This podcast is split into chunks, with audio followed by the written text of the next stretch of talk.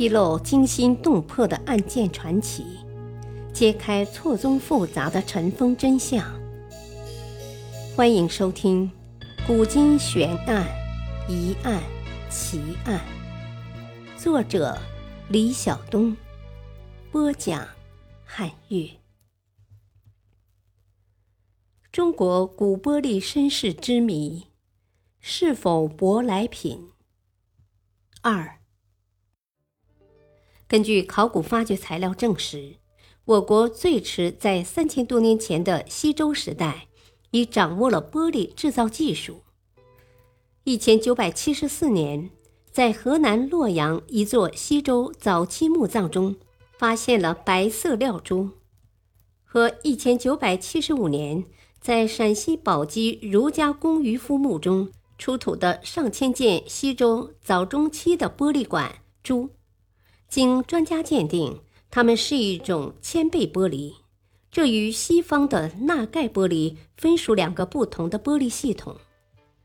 这一事实证明，我国古代的玻璃是利用一种特有的原料独立制造出来的，这有力地否定了以前流行的“中国玻璃外来”的说法。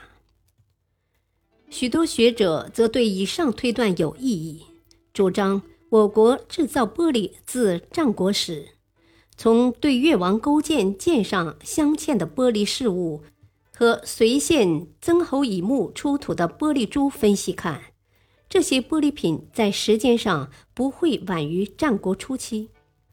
在化学成分上，曾侯乙墓等处出土的玻璃珠氧化钾含量较高，这在同期的西方玻璃中是十分少见的。从工艺上看，像越王剑上的玻璃饰物不可能是外国传入的。曾侯乙墓出土了多达百余颗的玻璃珠。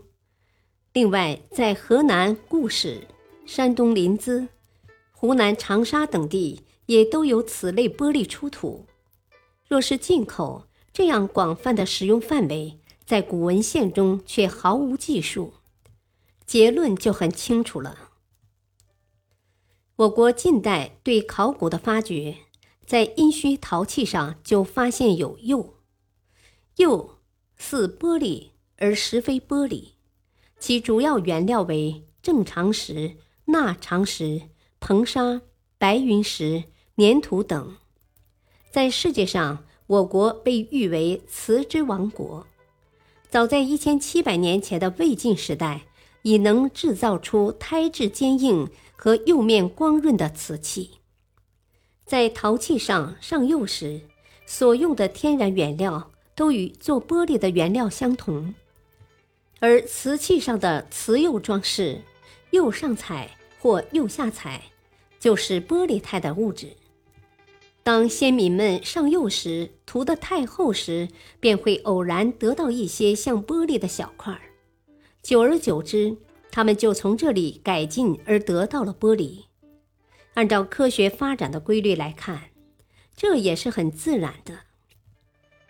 王充《论衡率性篇》上所说：“随侯以药作珠，精药如真。”目前我国公认的最古的玻璃是长少楚墓出土的玻璃璧、玻璃印章等，它们是战国时代的遗物，因此。说我国在战国时代就能制造玻璃，不但有书本上的证据，同时还确有实物的证据，也较符合客观实际。专家同时认为，中国古代玻璃虽为中国人的独立发明，但其发展缓慢，因为它的主要成分是铅钡，烧成温度较低，虽具有绚丽多彩。晶莹璀璨的优点，但易碎、不耐高温、透明度差，不适应骤冷骤热，只适合加工成各种装饰品、礼器和随葬品等。因此，在古代中国，比起陶瓷、青铜、玉石器来，玻璃器具用途狭小，发展不充分。而古埃及和地中海沿岸地区出土的玻璃器物的化学成分，主要以钠钙玻璃为主，耐温性能较好，对骤冷骤热适应性较强，因此这种古玻璃的用途和生产量都远大于中国古玻璃。随着水上交通日益发达，以及丝绸之路的不断繁荣，先是玻璃制品传入中国，随后制造钠钙玻璃的技术也逐渐传入中国。当西方钠钙玻璃传入我国后，引起人们的极大震惊。这类外来品与中国铅倍玻璃在性状上的巨大差异，以致中国人不知道它们是同一类物质。越来越多的人。把精力和目光集中在洋玻璃上，但古代中国人自己会制造玻璃已成为不争事实。毋庸置疑，随着探索的不断深入，人们一定会确定玻璃的起源时间，而且玻璃自制的结论应该是成立的。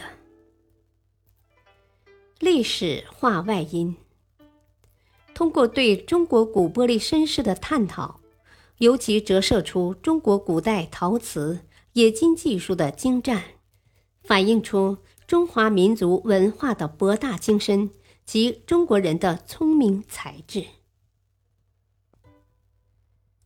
感谢收听，下期播讲第十九章名家死亡悬案。敬请收听，再会。